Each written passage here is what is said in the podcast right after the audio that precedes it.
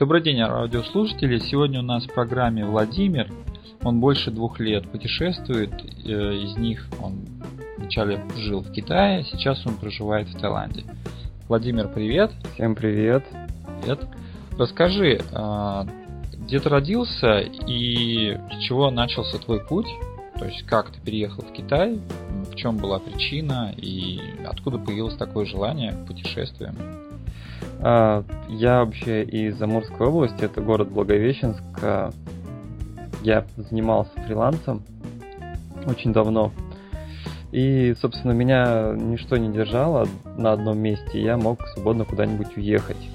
А, вообще путешествовать я начал еще сначала. Я поехал как-то в Владивосток, пожил какое-то время, потом там, в Новосибирске был.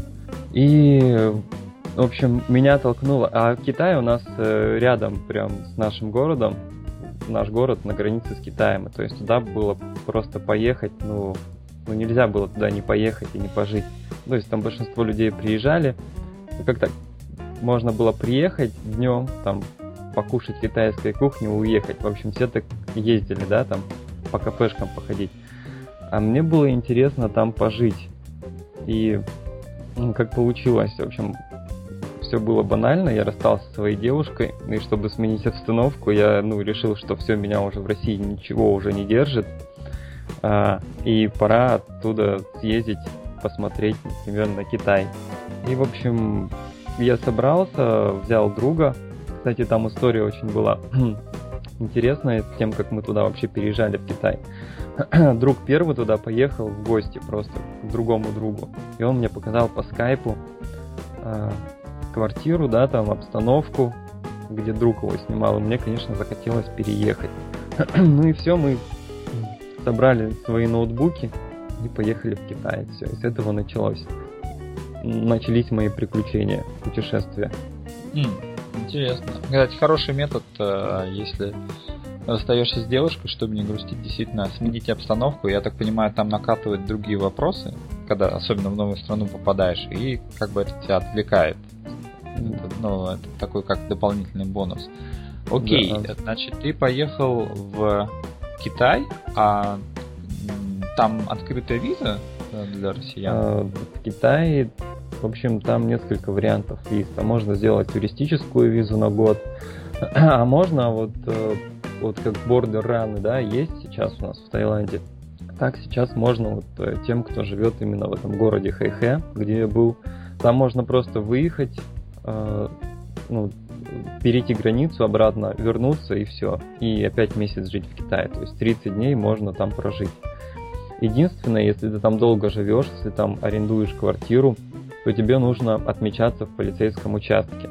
Ты находишь полицейский участок рядом э, со своим, со своим домом, приходишь туда, говоришь, вот я здесь живу, зарегистрируйте меня. И вот каждый месяц просто ходишь еще и отмечаешься в полицейский участок. Все очень просто. Это по всем провинциям Китая? То есть, если у меня российский паспорт, я могу въехать на 30 дней без открытия визы? А, но, месте? скорее всего, это с тем, связано с тем, что вот именно вот этот город Хэхэ, это он как бы туристическая зона, и в него можно вот приезжать на 30 дней. А с остальными провинциями я точно не знаю. С остальными нужно делать именно визу, потому что если ты хочешь поехать дальше в Кит- по Китаю, то тебе ну, в любом случае нужна виза. Но вот, а именно для вот этого городка, да, маленького, то вот, вот сделали такой бонус, что можно 30 дней прожить. Ну, то есть, и поэтому много там русских живет именно с нашим. А город городом. интересный? Потому что я первый раз узнал об этом. Этот город, он маленький, вообще это как бы деревушка, да, по китайским меркам. А, маленький, но красивый, есть что посмотреть. И плюс э, там находится один из больших университетов, э, Хэлудзянский университет. Туда приезжают э, студенты со всех провинций Китая учатся. То есть это как бы студенческий городок на севере Китая. То есть... Mm. Ну, понятно, то есть он граничит с Россией, там и там вообще... Да, там, в общем, там э, есть студенты из Украины, из России, да, кто учат китайский язык. Есть, и вот и сами китайцы со всего Китая приезжают, и там учатся. Вопросу, почему я стал активно изучать английский язык, потому что очень хорошо китайские студенты говорят на английском языке, и не только студенты, еще и школьники, потому что мы с другом ходили по школам, и, в общем, к нам подбегали ученики, спрашивали, откуда вы, как вас зовут, то есть на английском с нами общались. То есть уровень английского у китайцев, ну, такой нормальный, школьников, студентов. Но я вот последний год, пока объехал там 8 стран Азии, я заметил, что они уже везде разговаривают на английском, особенно молодежь. Да. Молодежь там 20 лет, они щебечут так, что я уже ничего не понимаю. Хотя там пару лет изучала, я понимаю, что они, наверное, уже лет 5-10 изучают, а может быть вообще с самого рождения их уже родители настроили на это. Ну, другой уровень совершенно, да, они английский хорошо знают многие. Да. Вот именно студенты, уже школьники, то есть у них там в этом идет процесс. Да, в этом плане они молодцы. Um, смотри, значит, мы, мы еще упомянули про трой, твой фриланс. Угу. Расскажи немножко, как ты к этому пришел и в чем он заключается именно. Ты же работаешь сейчас через интернет за счет да. этого ты можешь жить где угодно. Да, я сейчас работаю через... Я уже давно работаю через интернет. Как я к этому пришел? Ну, в общем, я всегда занимался веб-разработкой. Не всегда я занимался, до, до веба у меня было там хардкорное программирование, C++, а, я делал игры для вот этих кнопочных телефонов. И потом как-то меня вот потянуло именно на веб. И я, собственно, занимался веб-проектами, и потом мне как-то друг предложил, ну, типа, а ты не хочешь сделать там проект, я тебе заплачу. Он мне дал один проект, потом другой проект, потом третий, потом я спросил, откуда он их берет, он сказал, что он берет их там с сайта. Я сам зарегистрировался на этом сайте, бирже фриланса, и стал зарабатывать, в общем, сам. Ну, вот с этого именно осознанно фриланс начался. Но это уже, ну, я начал это, наверное, лет, ну, 5-6 назад, скорее всего. То есть уже давно я этим занимаюсь. А, ну, и на это, собственно, живу. Mm. Может быть, тогда заодно посоветуешь фриланс-площадки для тех, кто уже а, близко? Но вообще для тех, кто только начинает, кто только ищет фриланс-площадку, я рекомендую Upwork, upwork.com. Это зарубежная большая биржа фриланса. Почему? Потому что э, ну, зарабатывать в долларах сейчас выгоднее, чем зарабатывать в рублях. Это каждый понимает. И если вы хотите именно начинать с чего-то, начинайте именно с Upwork.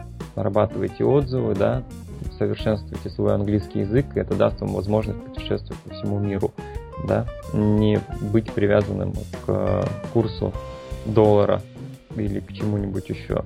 Это что касается зарубежных бирж фриланса.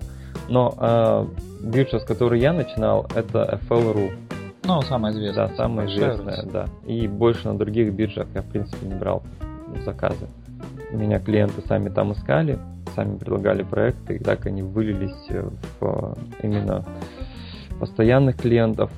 Ну, еще для уже для профессионалов, у которых мощное портфолио, кто хорошо, ну, как бы делает качественно свою работу, я рекомендую бренд Storage. А, сейчас, насколько я знаю, его купил мой круг от, я... мой круг от Яндекса. То есть раньше был Brain Storage от Хабра, а потом Яндекс купил его, и сейчас это мой круг. И вот э, ну, специалистам рекомендую размещать свое портфолио, работы свои там, потому что там есть крупные клиенты, которые ну, готовы платить нормальные деньги за работу, которые, которые вас сами будут искать по всему прочему. Смотри, а многих на фрилансе вот беспокоит вопрос э, безопасности.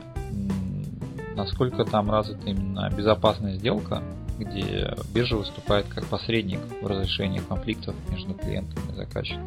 Фу, ну на самом деле у меня было такое, что э, наоборот клиент мне заплатил деньги, да, я сделал работу, но он, ну как бы, я сделал там часть работ, и он сам пропал, то есть, э, ну нужно было продолжать, ну, развивать проект, он сам клиент пропал. У меня было такое. А вот чтобы что-то такое происходило, ну, то есть со мной этого, ну, не случилось. То есть, ну, может быть, это интуиция, да, правильно выбирать клиентов. Но э, в плане, скажем, fl.ru там есть э, безопасная сделка. FL очень хорошо рекламирует сейчас. То есть ты регистрируешь, э, клиент резервирует деньги на счете FL.ru, фрилансер делает работу, и, ну, и дальше, когда работа выполнена, да, клиент проверяет, если качественно выполнено, все там подтверждает, да, и переводятся деньги фрилансеру. Ну, то есть тут здесь как арбитраж, да, независимо. А если что-то не так, то там уже FL.ru должен разбираться. Но я с этим не сталкивался.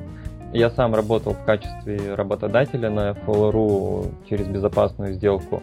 Ну, вроде бы там все чисто, ну, прозрачно. Но что мне понравилось, скажем, ну, это FL.ru, да, а что мне понравилось именно на Upwork, на upwork.com, так то, что там, там вообще, если даже клиент не заплатил деньги тебе, то Upwork их тебе вернет. То есть там система такая, ты делаешь проект, то есть ты, ты находишь, допустим, проект, да, согласовываешь его с клиентом, клиент, э, ну, договариваешься о стоимости, сколько это будет стоить, клиент резервирует деньги на Upwork самом, да, и то есть клиент всегда резервирует деньги на Upwork. То есть э, деньги всегда фрилансеру поступают с Upwork. Когда работа выполнена, клиент проверяет, ставит там галочку, указывает, что все качественно выполнено, все нормально, Upwork на 6 дней задерживает э, сумму, да, пока, может быть, там клиент найдет какие-то баги. И дальше Upwork уже переводит тебе на счет. То есть там вот такая вот система. То есть в плане безопасности, я думаю, вот Upwork это очень круто. Ну, честно говоря, я вообще первый раз услышал о, о дворке, а до этого были другие. Но я так понимаю, что это у всех уже сейчас такая практика выступать судьей между заказчиком и клиентом. Надо мне, мне тоже попробовать, потому что я работал в основном с Orgzilla и с FL. И да, с ним, ну, ну, схема похожа, надо будет тоже попробовать. Это интересный момент. Окей, с биржами мы разобрались. То есть там есть три биржи. Вот сейчас еще мой друг сделал биржу, выкупил. Это интересные моменты. Хорошо, значит, то есть э, в плане работы все стало понятно. То есть разработчик, э, есть биржи, соответственно, они обеспечивают, тем более в долларах, в принципе, переезд жизни. И, ну, а деньги, естественно, приходят на банковскую карту или там на электронные деньги, там сейчас способов масса.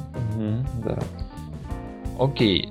Хорошо, давай тогда поговорим о твоих первых впечатлениях. Вот ты подготовился, там, подготовил все про... А, подожди, э, давай сейчас последний момент упомянем про работу. Это может быть секрет по поиску постоянных клиентов, потому что в этом же заключается доход фрилансера, а не в том, чтобы постоянно искать новых. А, тут все зависит от того, как качественно делаешь свою работу. Если ты делаешь работу на 300%, то клиент захочет к тебе вернуться. То есть, если ты а, делаешься вовремя, если ты контролируешь свое время, если ты ведешь проекты в какой-нибудь, какой-нибудь системе управления проектами, да, и показываешь клиенту план работ, а, и он видит, что вот столько времени, да, займет выполнение. То есть тут очень много мелких нюансов, мелких деталей, а, благодаря которым, ну, вот это все складывается, отношение клиента. Во-первых, это, а, ну, то есть это сейчас будут советы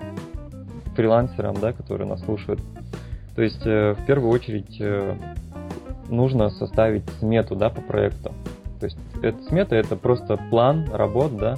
А, есть крупный проект, ты его разбиваешь на мелкие задачи, для каждой задачи ставишь время, сколько займет э, разработка Э, и, собственно, ну сколько стоит твой час, умножаешь на стоимость своего часа, да. И сразу, и когда ты даешь смету клиенту, клиент сразу видит, э, какой объем представить, сколько времени примерно на это надо будет э, потратить, да, фрилансеру. И, ну и то есть, и вот есть это, эта дорожная карта, да, по которой двигаться. И то есть, и клиент будет выбирать, конечно, того человека, который уже, ну, как бы углубился в проект и знает там вот эти маленькие подзадачи, нежели того, кто сказал, а я сделаю это там за 2000 рублей, там за два дня. Ну, то есть с потолка взял. Э, плюс, если все задачи перенесены в систему управления проектами, я пользуюсь э, asana.com. Это классный менеджер управления проектами от разработчиков Фейсбука. Правда, он на английском языке. И я пользуюсь методом помидор, то есть каждые полчаса ты ставишь таймер на полчаса и концентрируешься на работе каждые полчаса. Ну, там полчаса прошло, 5 минут отдохнул, опять полчаса, потом 5 минут отдохнул. Метод помидор тоже работает. Когда клиенты знают, как ты работаешь э, с проектами, когда они видят качество да, работы, то, ну, то есть они процентов там, 99,9 к тебе обратно обратятся да, и будут платить деньги, которые ты, ну, ты укажешь, да, в смете. Там. Вот, вот, вот у них простые секреты. Ну, получается, просто нужно отдавать, получается, больше, чем они ожидают в плане подготовки. Тогда они будут готовы платить адекватные деньги, ну, выше рынка, скорее всего, фриланс рынка, но зато они будут знать, что качество, уровень работы будет тоже выше. Да. Получается так. Да, то есть э, этот принцип работает везде. То есть ты даешь, отдаешь больше, чем ну, как бы, от, от тебя ожидают. И вот, этот, вот эта разница, она компенсируется в любом случае таче. Хм, ну, интересно, интересно. Окей, окей. Ну, наверное, наверное, с работы, в принципе, пока достаточно советов для начала. Вот мы еще немножко не затронули подготовку к переезду. Она вообще в чем-то заключается, кроме как собрать ноутбук? Она заключается в моральной подготовке, просто взять и уехать. Ну, то есть у меня как было. С Китаем проблем не было взять и уехать. С Китаем у меня прям было сильное желание просто сменить обстановку.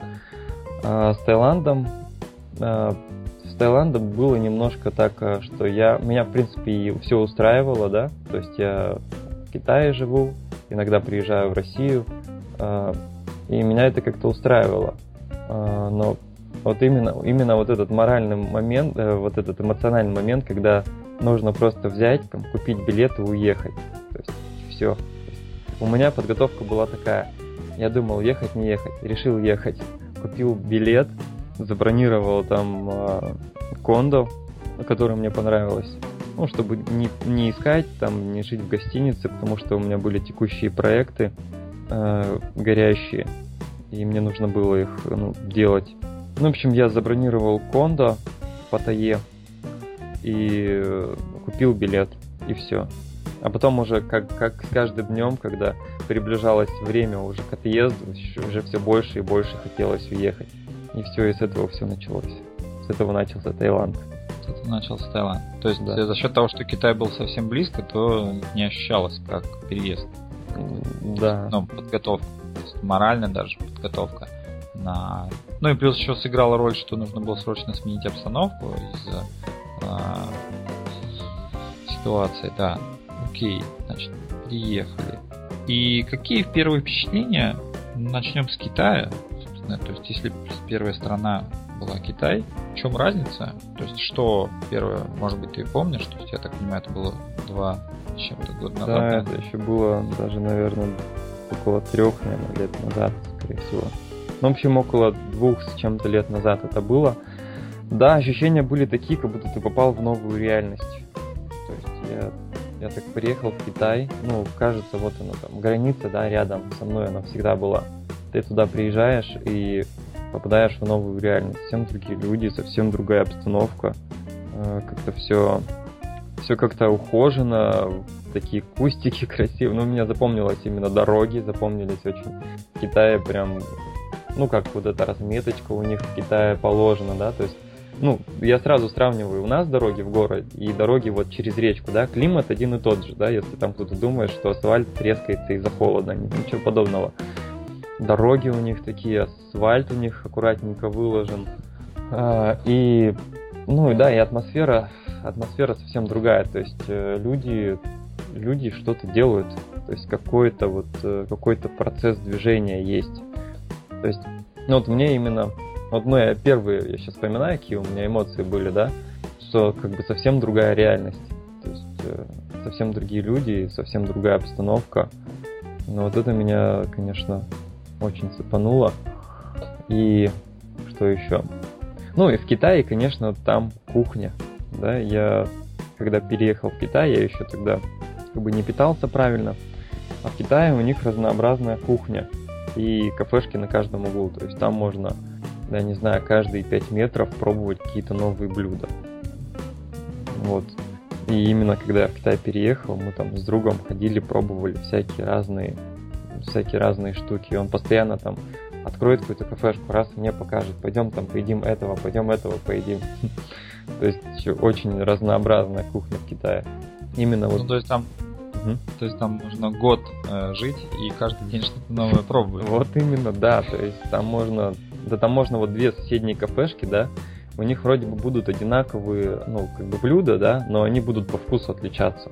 То есть э, вот до того, ну да, вот именно в Китае, в Китае вообще, мне кажется, помешан на еде. Там люди, там, как говорят, культ еды. И... Ну, я бы сказал, во всей Азии, на самом деле, да. потому что везде, где я был, еды очень много, там где-то больше, где-то меньше, но ее намного больше, чем в России, то есть в десятки раз просто. И практически каждый второй ее продает. Да, и вот кухня Китая, она, я считаю, она более здоровая, чем именно европейская кухня. Почему? Потому что они не переваривают, не пережаривают. То есть у них такое полусырое все получается, а это, как мы знаем, ну, не убивая там энзимы. И, ну, кто, кто разбирается в вопросе, тот понимает, о чем я говорю. То есть, и я сам себя чувствовал лучше на китайской еде, мне кажется. Хотя мне говорили, нет, ты что там, китайская еда, это, ну, там, не то. А вот, вот как раз, кстати, вот э, это же мифы. То есть, когда я, например, я выезжал э, года, больше года назад в, в Азию, это было мое первое впечатление. Я когда ехал, я а, у меня вообще совершенно неверные представления были вообще в целом о Азии. Одно из них представлений было в том, что, например, там, там та еда, которая есть, она прям не подходит. То есть она какая-то опасная. Что там насекомые везде, что как-то вот э, э, нецивилизованно и все такое. А на деле, когда приезжаешь, все оказывается наоборот. Да, на деле все наоборот оказывается. И, ну, то есть я считаю, что именно в Азии еда, ну, с Китая, да, даже начинать, то она более полезная. То есть э, она быстрее усваивается, я, ну, просто я, у меня есть чем сравнивать, да. И, ну, и после... А, например, приведи пример, чтобы было понятно. Ну, скажем, э, пример, да, ну, например, салат какой-нибудь.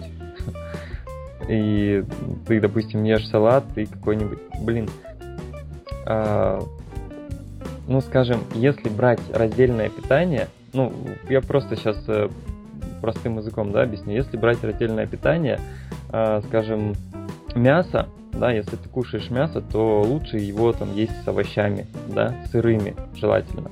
Потому что, ну, то есть, э, мясо это белки, овощи, овощи, они подстраиваются под белки.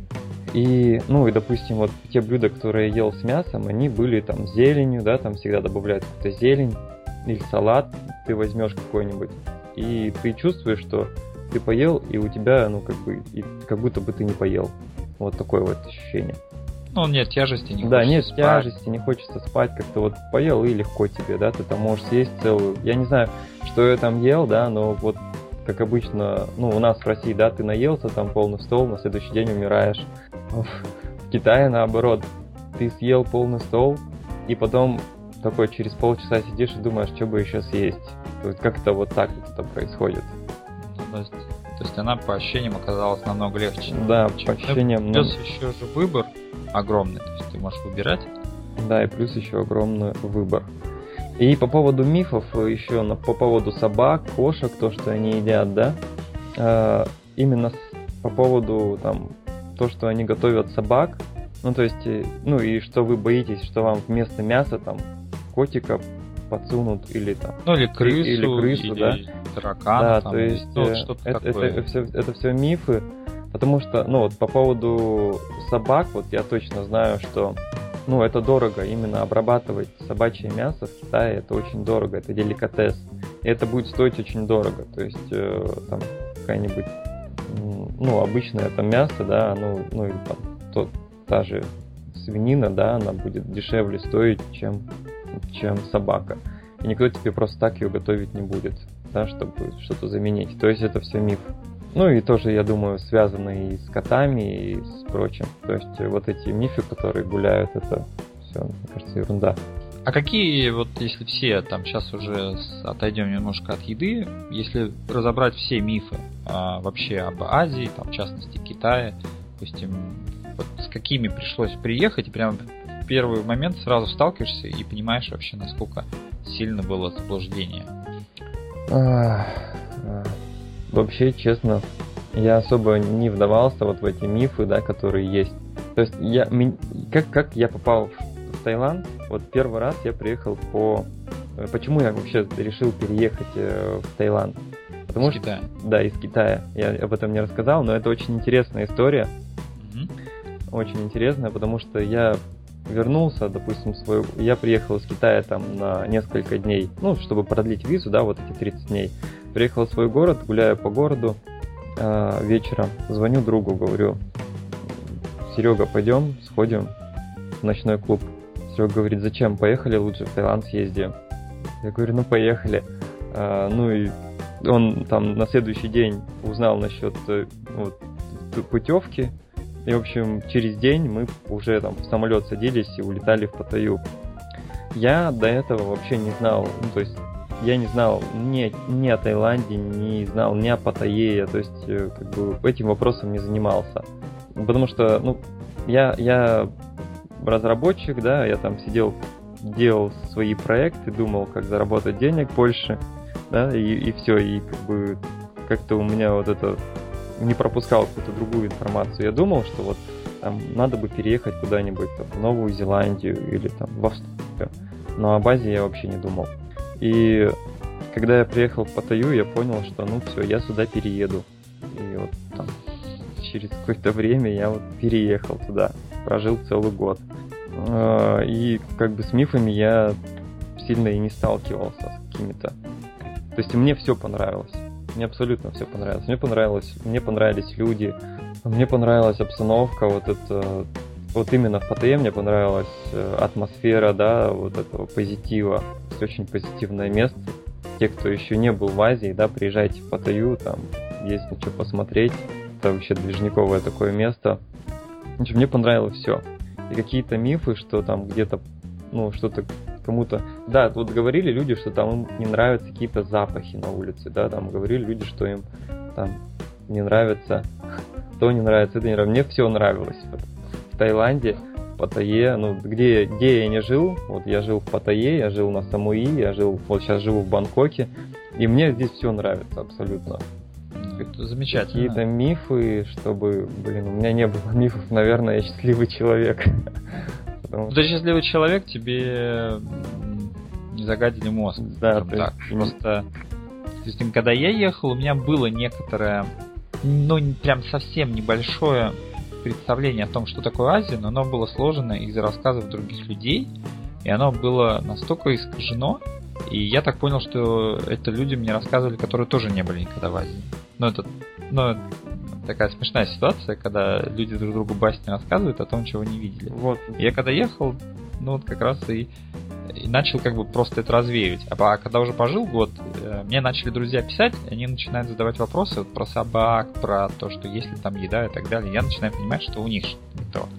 Бы, ну, в представлении. То есть они просто не понимают, э, что, вообще как Азия сейчас выглядит. Я поэтому спрашивал. Вот смотри, сейчас мы а, если сейчас говорим уже о Таиланде, давай попробуем сравнить Таиланд и Китай. В чем разница, на твой взгляд? У тебя есть опыт там и там? А, ну, разница, разница есть, разница очень большая. Ну, во-первых, китайцы, они работают постоянно, то есть они даже не представляют, что есть такое, как, ну, там, ну, большинство китайцев, да, они работают э, там, каждый день, и у них отпуск может быть там 5 5 дней. Вот у меня есть э, китайские знакомые, э, скажем, вот студенты, да, те же, вот, которые там учатся и работают. Или кто-то просто уже закончил учиться и работает. И они вот работают с утра и до вечера. И там уезжают там на праздники, вот новогодние праздники, кстати, сейчас. Сейчас китайцы отдыхают немного. То есть именно, ну, китайцы прям работают, работают, и у них нет выходных конечно, другой вопрос, как они работают, да? Потому что те, кто, скажем, живет в Китае уже там давно, ну, кто там изнутри, те там видят, да, что там китайцы, ну, как бы некоторые, большинство из них делают вид, что они работают. Но сам факт, что они находятся, да, там на рабочем месте, ну, большинство китайцев, ну, почти там, всю свою жизнь, там, отдыхая 5 дней в году, ну, он есть. Это, это такое есть. А, в Таиланде же, вот я смотрю, ну, даже в Бангкоке, да, в, на Паттайе, на Самуи, но люди более расслабленные, более, ну, более у них สบาย สบาย, да, как по-тайски говорят, больше релакс. То есть они так, мне кажется, много не работают. Ну, это первое, да, что мне, ну, в чем разница. А, ну, Потом... Сейчас, сейчас, давай уточню такой момент. Ты сказал, что у них 5, выходно, 5 выходных в году, то есть у них как бы нет э, 7-дневной недели, где два выходных у них нон-стоп? Хм, ну вот получается, я точно не скажу, но насколько я знаю, у них так получается. То есть они и субботу, и воскресенье могут работать. То есть там, ну вот именно моя знакомая, которая, она работала в аптеке, и, ну, она вообще каждый день работала.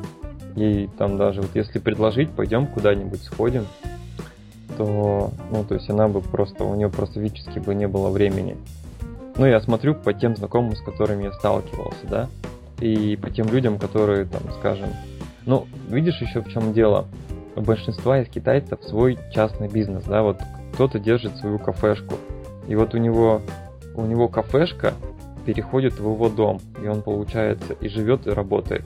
Но, но в Таиланде похожая тема? Ну, в Таиланде, в да, похожая тема. Ну, понятно, то есть свой бизнес это уже другое. То есть э, чем больше ты времени вкладываешь, тем больше он отдачи. Они вкладывают по полной, угу. похоже, время. То есть у них нет никаких графиков, и там с 10 до 6 у них ну, безлимитный, в общем-то, да, рабочий день. Э, очень хорошо про это рассказывает э, Кассио Газанов. У него есть канал на YouTube. Э, ну, вот именно про работу. Вот если кому интересно, он там очень рассказывает, как он работал в офисе. Вот вы можете посмотреть. Потому что я, я, в принципе, с работой особо не сталкивался, да, в Китае. Я фрилансер, сидел дома, там делал свои проекты, выходил, допустим, куда-нибудь в бассейн или там в кафешке. То есть я вот, то, что заметил, да, то, что они вот очень, очень много работают. Либо делают вид, что работают. Но факт есть факт. Ну, они работают много, но, скорее всего, в каком-то среднем темпе, похоже. Да. Но раз говорят, что это недостаточно сильно, как быть. И еще... Могло быть. Угу. И еще, что мне э, то есть э, вот именно вот в Китае, да, в котором я жил, в Хайхэ, там очень было много новых машин, допустим, очень много дорогих машин 2015 года, там, 2014 года, когда я там, приехал туда. Очень много дорогих машин было, спортивных машин, которых я вообще никогда не видел, да, вживую. А, то есть и там есть э, ну, очень обеспеченные китайцы, которые зарабатывают очень много. Ну, собственно, это есть везде, да. И в России есть, и в Таиланде такое есть. Ну, богатые есть люди везде. Да, везде. Ну, то, что мне, мне сразу бросилось в глаза, это то, что очень много новых машин, да, по сравнению с нашим, с нашим городом. И вот так вот. Так что... Может быть, еще что-то по отличиям? Просто мы упомянули только, только работу. Я думаю, что еда, да, то есть э, китайская кухня отличается от э, тайской кухни. У тайцев она такая более сладкая, там больше сладкого добавляет, такая она сладко-острая. У китайцев она вообще разная прям. Ну, китайцы, конечно, там и острая есть, и сладкое есть, вся, всякое, всякое разное есть. Мне кажется, у китайцев больше еды. Это, это второе, да, отличие от Таиланда. А, что еще? Может быть, люди. Люди. чем-то отличаются. Ну, конечно, да, люди отличаются. Тайцы, они более спокойные. Китайцы, они более напряженные такие. Ну и больше, больше так у них, э, ну как бы, когда они говорят, они говорят громко. И из-за этого э, большинство тайцев не любит китайцев. Они как бы, вот те тайцы, которых я знаю, которые мне говорили про китайцев, они говорят, что э, root, грубые, да, и noisy, и короче, громкие э, китайцы. Ну и как бы китайцы, они, ну то есть э, они как бы попроще, да, допустим, они э, или, или это была деревня, да, в которой я жил, то есть э, большинство людей, которых я видел, они, ну, то есть как бы, ну, как это объяснить? То есть они могут спокойно там э, плюнуть, да, у всех на виду, там что-то такое вот сделать. То есть у китайцев как бы нет, не особо они закомплексованные китайцы. То есть китайцы, они вот как бы раскрепощенные. Там, это же немножко... Это этикет вообще? Да, этикет вот именно у них такой интересный. Другой? У меня очень, очень, ну, как бы, ну, для меня это было необычно, когда я видел, как, когда китайцы там это делают. Но, скорее всего, это было связано с тем, что это именно провинциальный маленький городок, да, где, ну, я думаю, в большом городе, да, там немножко по-другому должно быть. Ну, хотя мне говорили те, кто там, был в других городах, что вот именно вот этот хай-хэп, в котором я жил, он более такой чистый, более такой спокойный в сравнении с другими. Хорошо, хорошо. Окей, давай, давай двигаться дальше. А что ты можешь сказать про девушек? Возможно, ты общался с китаянками и тайскими девушками, и ты о них составил какое-то свое впечатление в их менталитете. А, может быть, я что-то что новое узнал. То есть тебе можешь сравнить, понять. По поводу девушек, это да, можно много рассказывать. Э, вообще, девушки мне нравятся, да, и русские, и китайские, и тайские. И, ну, мне нравится знакомиться с, с девушками.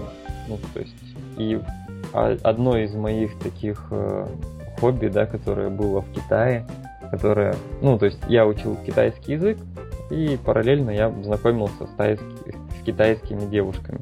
А трудно другом. с ними знакомиться? Очень легко. То есть э, ты подходишь китайской девушке и говоришь «нихао», девочка хватает тебя за щечки, садится от и готова дать тебе свой там QQ. QQ это китайский мессенджер, если кто не знает, у них QQ э, это как, э, ну, как номер мобильного телефона. Это мессенджер, что-то вроде Line, Viber, там, не знаю, кто там, Телеграма. Но вот вообще у китайцев есть свой национальный. Именно национальный, потому что им пользуются все и дети, и взрослые. То есть ты подойди к любому китайцу, спроси, какой у тебя QQ, не ее, мэй ее QQ, и он тебе скажет наизусть там этот девятизначный номер или шестизначный, наверное, девятизначный номер QQ. Подожди, подожди. QQ, первый раз слышу, это мессенджер, который сделан китайцами, да? Или он да, это китайский мессенджер, у них есть еще социальная сеть QQ э, национальная, и то есть вот у них, они там всем, прям все китайцы сидят в этой сети. Кто не знает, что у китайцев есть китайский великий firewall, Great Chinese Firewall, а, ну да, ты уже все наслышал. А, и, в, в общем, там нет Фейсбука, там нет э, там, Твиттера, нет Ютуба, нет вот этих европейских сервисов. Зато там есть все сервисы китайские. И вот социальная у них глобальная китайская сеть это QQ. И есть у них еще этот мессенджер QQ. И... Mm. А, ну вот так они, собственно, и... Да, и ты подходишь к китайской девочке любой, говоришь не ее, мэй, не говори, нет, сначала ты говоришь ни хао, Ницца я. Нихао это приветствие. Да, э, приветствие, да. Нихао это э, ты хорошо, если переводить дословно. Э, и потом спрашиваешь, Ницца Ян, как у тебя дела? А потом она, когда говорит э, хорошо, да, ты спрашиваешь, не ее мэйо QQ, у тебя есть QQ, я даже запомнил. И, в общем, большинство девочек, которым, то есть, ну, не было такого, чтобы просто ну, тебе не дали этот QQ, то есть они все расплываются в улыбке, все готовы общаться. И, в общем, таким образом у меня было очень много знакомых, я общался через QQ э, с девочками этими. Ну, они все открытые, идут на контакт, если нужна помощь там. Вот э, очень интересная история была, как мы искали квартиру с другом в Китае. Нам квартиру помогла найти китайская студентка. Э, в общем, она просто помогла нам прозвонить по номерам, да, объявлений, э, договориться с арендодатором, встретиться с ним и составить договор. Нам помогла китайская девочка. Ну, слушай, это круто. С которой мы познакомились. Э, друг мой познакомился с ней через этот же QQ. Друга очень сильно э, друг Алексей, э, он сейчас до сих пор живет в Китае, его очень сильно, ну, то есть вдохновлял Китай, он учил китайский там, по подкастам. И, то есть, он, за день до нашего отъезда в этот Китай, он за день познакомился с девочкой Ли Хуэй, вот этой, которая нам помогла э, найти квартиру за день отъезда. И, в общем, мы когда сами поняли, что мы квартиру вряд ли найдем с нашим китайским языком, Э, когда мы уже были такие, уже все думали, ну все, надо ехать домой. Э, когда расстроиваешь, когда уже расстроились и думаем, все, надо ехать домой. Нам звонит э, Лия Хуэй и говорит, ребята, слушайте, давайте, короче, приезжайте ко мне в универ, сейчас я вам, сейчас будем, короче, искать вам квартиру. Мы собрались, короче, поехали в универ и, в общем, сидели, прозванивали эти номера. В университете, кстати, а, вот девочка нас ну, отвела в столовую, там, там типа, ну, обычная столовая, там набираешь все, что хочешь. В общем, она нас угостила еще китайской э, студенческой едой. В общем... А вот сейчас, если ты говоришь про квартиры, а разве Booking.com, Airbnb там не так сильно развит? Обязательно надо местную квартиру искать? Именно вот, э, именно в Хэйхэ, куда мы поехали, там, наверное, не сильно развит. Ну, то есть, и мы именно хотели... Э, там вообще как ситуация была. У нас там был друг еще, ну, он так до сих пор там живет. И мы думали, что он, он хорошо говорит по-китайски, и мы думали, мы приедем, и он нам э, поможет найти квартиру. Но дело в том, что когда мы приехали, он уехал в путешествие свое очередное по Китаю.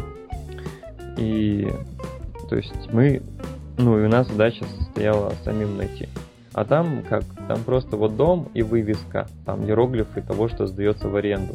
И телефон. Ты звонишь, там, спрашиваешь. Там, а, по-английски он говорит. А, по-английски, да, там не говорили. И, в общем, нам нужен был китайский человек. В общем, девочки помогают. И потом у меня была китайская девушка, да, когда я там уже пожил какое-то время. А, ну вот, ты расскажи в двух словах о менталитете. На тайскими девушками можешь сравнить, или лучше даже с российскими, наверное, контраст намного больше. Вообще, ну, то есть, э, я считаю, что русские девушка не посередине между тайскими и китайскими. Китайские, они более такие собственники, мне кажется.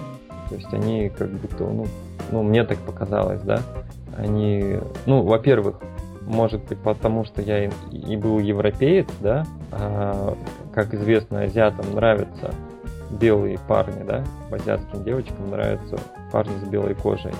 А, во-вторых, ну, то есть, ну, конечно, чувствуется разность в культуре. Культура совсем другая, и, ну, то есть, и чувствуешь себя иногда как бы не в своей тарелке, когда там, девочка китайская, ну, там, общаешься. А ты чуть-чуть, может, какие-то детали расскажешь? Просто я даже не очень понимаю. Um, то, что можно, естественно. Ну, скажем, выражение эмоций, да, она может взять там, э, начать прыгать и, и кричать что-нибудь. Ты не понимаешь, как себя вести в такой ситуации. Ну, Это есть, радость? Э, да, ну да, типа радость, да. Там или совсем непонятное, там, может э, что-нибудь сделать, там, блин, что это было? Блин, много было таких ситуаций, когда вот просто тебя ставят в тупик. Ты не знаешь, как на это, на это поведение реагировать. То есть, потому что трудно понять причину поведения? Э, причина поведения это ясна, да, то есть человек, ну просто он там, радостен, да, там, что вот. А, он радуется. Да, он радуется.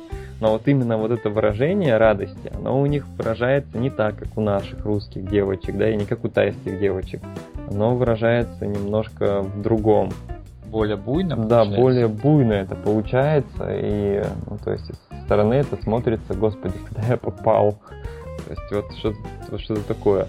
Ну, вот из моего опыта, общаясь с азиатами, они иногда ну, как бы себя ведут по российским меркам как дети. То есть, да, да. действительно, они могут прыгать, могут кривляться. Вот я, я сейчас их фильмы смотрю, клипы, и я вижу, что вот вообще вся культура, то есть я вот сейчас собираюсь там в Корею, в Японию, я тоже смотрю, что у них там происходит по тому, что они смотрят сериалы и так далее. Я вижу, как они себя ведут на экране, и я так понимаю, что их смотрят миллионы, угу. или там телепередачи, и, но они они очень эмоциональные, прям слишком эмоциональные. То есть я такое в России видел, чтобы так дети себя вели. И то, когда ребенок себя ведет, то его родители начинают ругать, чтобы он стал стойкой смирно и все.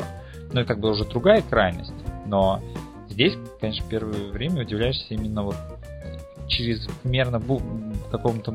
Возможно, мне кажется, кстати, это скорее даже, возможно, наши проблемы, потому что мы живем в обществе, жили да. российском, где нас причесали все постройки, все встали, все молчат, все в линейку, в ширинку, все там вот, там шаг влево, вправо, все расстрел. А здесь ты приезжаешь, и люди как-то вот очень бурно могут реагировать, и для нас постоянный шок, потому что мы никогда этого не видели получается, все, весь менталитет, разница менталитета у нас, получается, в этом состоит, что мы не готовы к такому выражению эмоций, что люди могут так себе позволить. Да. Но это у меня вот именно было, когда я вот переехал, буквально там несколько месяцев прошло, конечно, да. Меня это вот как бы удивляло. Ну, а именно тайские девушки, они себя ведут, ну, они такие более спокойные, они такие, мне кажется, больше такой на европейский манер. Ну, то есть, да, тайские девушки, они более спокойные. Моя первая тайская девушка, она была очень спокойная. И мы с ней очень долго встречались. А, и, допустим, ну и она была ну, просто нормальная девушка, да, вот просто общаешься нормально, нормальные отношения, все как надо, мне очень нравилось. Ну, другой вопрос, почему я с ней расстался, но это тема отдельная. Ну, это не обязательно да. тема. Да. Вопрос тоже личное дело, да. вопрос менталитета. А да. А вот э, многие спрашивают по поводу вот отношений с другими культурами, вот насколько их можно понять, на твой взгляд? То есть вот там вот если парень приезжает э, и он заведет себе девушку, насколько он может э, понять вот эту культуру, то есть э, ассимилироваться. То есть насколько критична вот эта разница в том, откуда мы приезжаем и в каких условиях они живут, в культурных условиях, насколько мы вообще совместимы. Вообще, вот на самом деле, да, вот э, где, где я не был, э, на кого я не смотрел, все очень просто, все люди одинаковые. Единственная разница, немного язык другой, немного культура другая, но все хотят одного и того же. Все хотят одного и того же, и в принципе цели у людей почти одинаковые. И мне кажется, вот этот, как там, с культурой жить, кому, ну, то есть это все, мне кажется, мифы, да, вот ты живешь, допустим, в России, и на тебя просто льют э, какую-то ложную информацию, что там те люди такие, те люди такие, и у человека там складывается мнение, что он бы там не смог бы там с, с другой, ну, с другим человеком, да, из другой культуры жить. Нет, все это неправда. Там ассимиляция это проходит очень быстро ты понимаешь, что разница только в языке, люди одинаковые везде.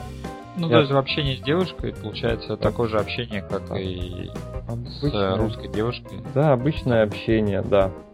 Даже интереснее, мне кажется, потому что новая культура, ты постоянно что-то узнаешь новое, да, о ней, о стране этой. Вообще, я считаю, нужно так делать, потому что э, когда ты каждый день что-то новое открываешь, ну, тебе жить хочется еще больше. Интереснее становится жить. Ну, это а... моя, точка, моя точка зрения. Я тоже ставлю комментарий. Лично мое отношение к этому, что когда ты узнаешь что-то новое, особенно когда ты узнаешь целый поезд что-то новое, ты, например, ты можешь год прообщаться с девушкой, вот э, мои впечатления о там тайских друзьях, например, что когда ты с ними общаешься, много общаешься, действительно, вот, на мой взгляд, тоже нет никаких отличий, что мужчины и женщины, то есть там с ребятами, с девушками общаешься, все то же самое. Все то же самое, такие же мысли, такие же желания, то же самое спрашивают. Есть какие-то разница э, в деталях, ну вот прям в каких-то деталях. Они какие-то фильмы другие смотрели. А, вот, например, для меня было большим открытием, что они не знают европейской музыки. А, именно вот а, эти топ, топ, топ эм, популярной музыки 90-х, там, Бонни М, там и так далее. Ну, такая вот европейская mm-hmm. музыка, которая в России была очень популярна, потому что российской музыки как таковой-то и нет. Mm-hmm. Вот, и мы все как бы очень хорошо знаем европейские фильмы, европейскую музыку, а они, например, вообще не знают. Ну, плюс-минус, но вообще я заметил, что мы лучше в этом разбираемся, потому что в России нет российской культуры, музыки, фильмов, есть все американское. В американском вообще асы. Мы знаем все. То есть вот, а я смотрю, что они не, не знают, например. Для меня было тоже вот большим открытием, что ну, вот, человек как бы вот живет, он не знает там, кто такой Рики Мартин там или еще кто-то из певцов, то есть разница. Да, но и когда на самом деле ты узнаешь вот это вот целое много-много-много вещей, получается, что когда проходит полгода, какой-то значительный срок, и ты начинаешь общаться с человеком, кто этого не знает, об этом вопросе, угу. ты понимаешь, насколько он далеко от, вообще от этого. То есть, вот, ну, как раз ты сталкиваешься вот с этими мифами. То есть, и э, тебе человек рассказывает вот э, именно вот то, что он нахватался где-то, что, например, там вот. Ну, вот меня самое часто, что мне говорили там, а, ну, как бы, а они их вообще там, они адекватные, насколько их можно понять, обычные люди, например. А, ну, и очень большой миф, например, у русских относительно азиатов это был а, интеллект. То есть они думали, что они живут очень просто и примитивно за счет того, что как бы, интеллект не развит, а вот они европейцы, у них развит. Это тоже большой миф, да. который да, легко развеялся. Окей, про девушек мы поговорили, мне кажется, достаточно. Давай поговорим про язык про язык, потому что это много кого останавливает, в общем-то, то есть, окей, фриланс мы нашли, билет купить на самолет мы уже все можем, там найти квартиру, в принципе, там две схемы есть, есть интернет, Booking.com, большие агрегаторы Airbnb, и дальше на месте найти, да, то есть, ну, uh-huh. в твоем случае девушка помогла там мне, мне тоже помогали местные, там, если друзей заводишь, тебе там подскажут. А, вот, Окей, что ты можешь сказать вообще про язык? Ну, вначале, естественно, это идет английский. Да. Что ты на это скажешь вообще, как его нужно изучать? Вот какого-то какая-то общая схема должна быть. То есть, как бы ты его поделил, вообще как ты его представляешь, потому что для любого э, мигранта это актуальный вопрос, тем более мы же впоследствии, если мы живем в Азии, нам нужно будет учить два языка. Вначале английский пройти, или не вначале, но так или иначе его нужно будет знать, а потом нужно будет еще локальный язык азиатский учить. Поэтому это такое насущное. Да, вот именно язык это был прям для меня прям проблема первая, да, которую я решать начал еще в России. Даже нет, я ее начал решать еще в Китае, потому что в Китае я понимал, что ну, мой уровень английского, он там только hello, там goodbye и что-нибудь очень примитивное. Ну, то есть я вообще понял, что я зря в школе отучился. то есть английский я вообще не знал. И это у большинства. Порядок э, помог навести именно вот этот Петров, да? То есть если говорить, э, с чего начинать... Полиглот. Да, полиглот. полиглот. Да, на канале Культура есть выпуски, да? И там вот рассказывается, с чего нужно учить английский язык. Вот с этого я и начал учить английский язык.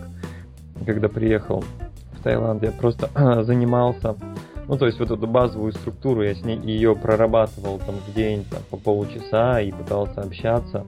А, ну, вообще, общие советы для тех, кто вот, будет учить английский язык, да. Советы очень простые. Есть базовая структура английского языка. А, это таблица времен. Ты берешь глагол, какой-нибудь любой и прогоняешь ее по этой таблице. Ну, там это нужно делать буквально там 5-10 минут в день. Ну, если ты только начинаешь, да, и нужно продержаться 21 день. За это время у тебя эта таблица, она у тебя отложится, ну, доведется до автоматизма. И дальше можно уже будет углубляться в язык и учить слова. Что у нас делают э, не так? У нас начинают учить слова, в итоге много знают слов, но не знают, как их связать. Ну и, собственно, этому учат и там в университете, и в школе, и сколько я не видел сервисов, все почему-то сводится именно к изучению слов. На самом деле нужно довести до автоматизма базовую структуру языка э, и дальше уже наращивать. Второе, что я делал, я знакомился на сайте знакомств с тайскими девочками, опять же, да, по примеру с китайскими, и общался, в общем, и общался с ними на английском. Я брал в Skype. В чате? Э, и в чате, и брал Skype, и в Line, да, у нас в Азии э, Line, да, распространен. В Китае QQ, здесь Line. Ну да, да, да, здесь лайн. И, и в общем, я общался через. Я, я, я, мне прям было интересно общаться, да, с новыми вот с девочками, с этими в этом скайпе, видеозвонки, да, делаешь, общаешься голосом. И то есть, в принципе, это можно делать даже в России. Можно из России зарегистрироваться на этом сайте знакомств. Э, Что за сайт знакомств? ThaiFriendly.com ThaiFriendly, классный домен. Да, ThaiFriendly.com Э, и там можно найти очень много людей, которые будут с тобой охотно общаться, которые хотят заводить друзей.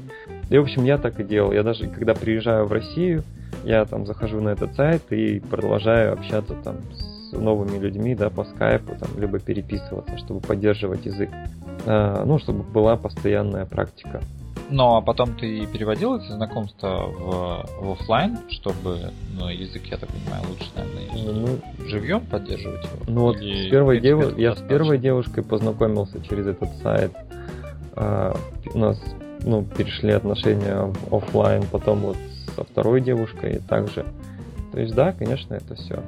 Ну и дальше я так понимаю, что когда уже у тебя есть партнер, mm-hmm. и вы оба говорите на английском языке, то уровень английского, он как заменяет таким, то есть он становится таким фундаментом, потому что ты прямо его используешь каждый день, и такой это привычкой становится. Да, и нужно, чтобы... Но тут еще такой момент, что нужно ну, совершенствоваться. В любом случае нужно ну, потихонечку да, изучать язык. Да, вот э, метод Петрова, да, вот этот метод полиглота. Очень классная штука. Все... Кстати, ты знаешь, полиглот же в следующем месяце будет э, китайский язык. Восьмой сезон в марте начинается. Нет, не знаю, но, наверное, будет очень интересно. Там... То есть я, да. я, я просто жду, когда тайский будет, мне интересно. Mm-hmm. Даже в Таиланде это актуально. Но вот э, они анонсировали в следующем месяце китайский, вот, и мне кажется, там можно что-то интересное. Ну, принцип, принцип изучения языков один и тот же, да, то есть ты доводишь какую-то базовую структуру до автоматизма, потом уже на нее наращиваешь. В принципе, в китайском, о, в тайском языке, э, ну, я сейчас сам самостоятельно пытаюсь его учить, потому что я пойду в школу. Э, да, я, я обычно так делаю. Я иду в школу, но учу сам. А в школе я спрашиваю, что непонятно. Это самый эффективный, кажется, метод обучения. И там тоже есть определенная в тайском языке структура. Там тоже есть помогательные глаголы, да, которые там ставятся. У, допустим, у них нету такого, что там слово там в каком-то прошедшем или в будущем времени. У них есть глагол, вот у него только одна форма. Она не меняется? Вот она, она не меняется, только используется вспомогательный какой-то глагол, который указывает время, да, там будущее, настоящее, либо прошедшее.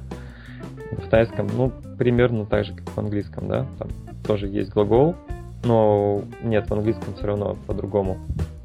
Ну, но это... если английский, он есть изменение глагола, когда он прошедший в утвердительной форме, и да. есть, когда ты говоришь о третьем лице, о, о нем, о ней, о, о, о нем. Он меняет, там добавляет s.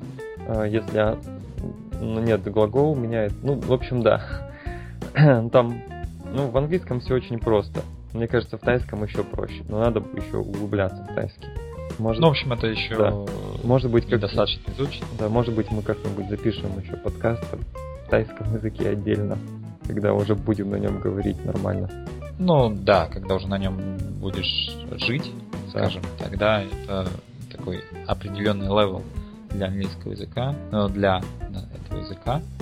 Окей, а что, кстати, вот по поводу слов, очень многих беспокоит людей, как выучить большой запас слов. теоретически, допустим, Петрова они могут послушать, выучить базовую структуру, и... но вот люди не знают слов, как их запоминать. То есть говорят, память у кого-то плохая. А, на самом деле слова нужно учить с помощью детских сказок. Ты берешь детскую сказку, она написана простым, легким языком, и начинаешь ее читать. За раз ты будешь узнавать где-то 20 новых слов да, за один подход. Ну, я делал так, я, я читал детские сказки. Почему? Потому что а, когда ты читаешь э, какую-то историю, да, у тебя возникают образы, эмоциональное восприятие. То есть у тебя эти слова как бы записываются в твое подсознание, да, с каким-то образом.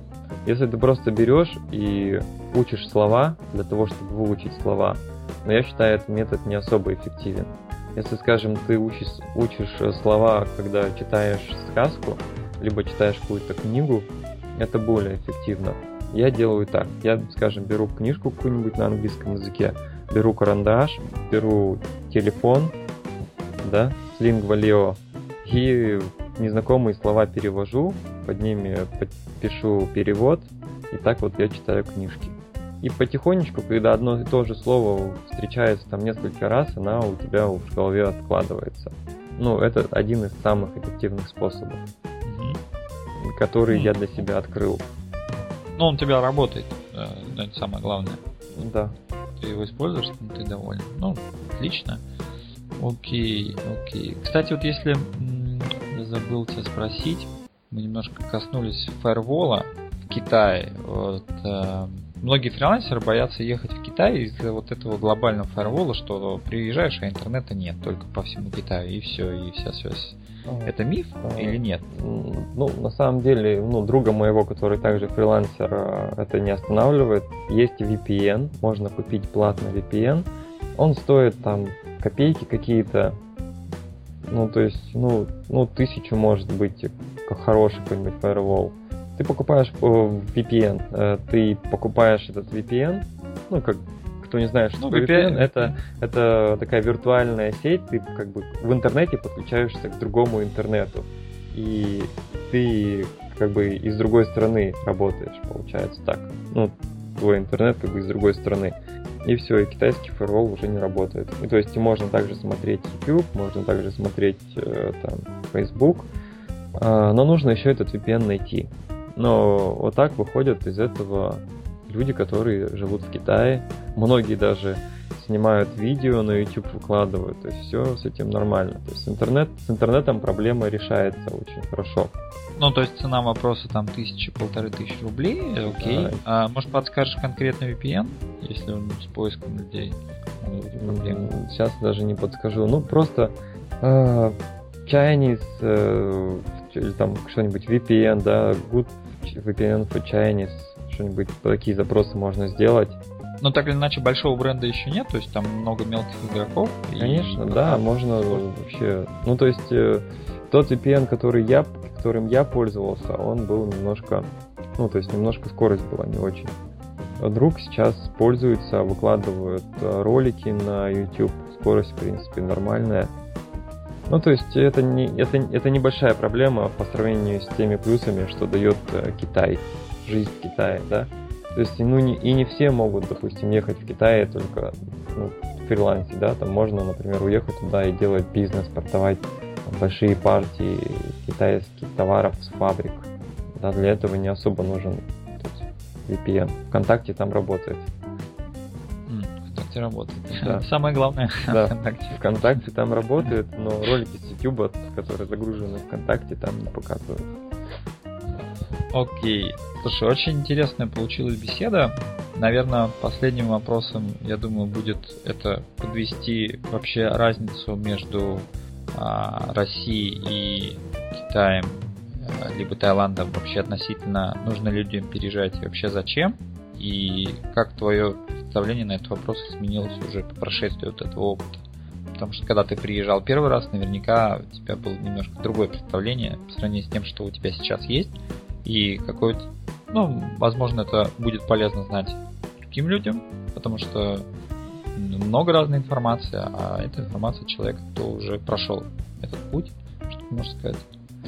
А, ну, во-первых, э, даже те, кто не собирается переезжать, да, а, просто возьмите путевку и съездите по путевку посмотреть.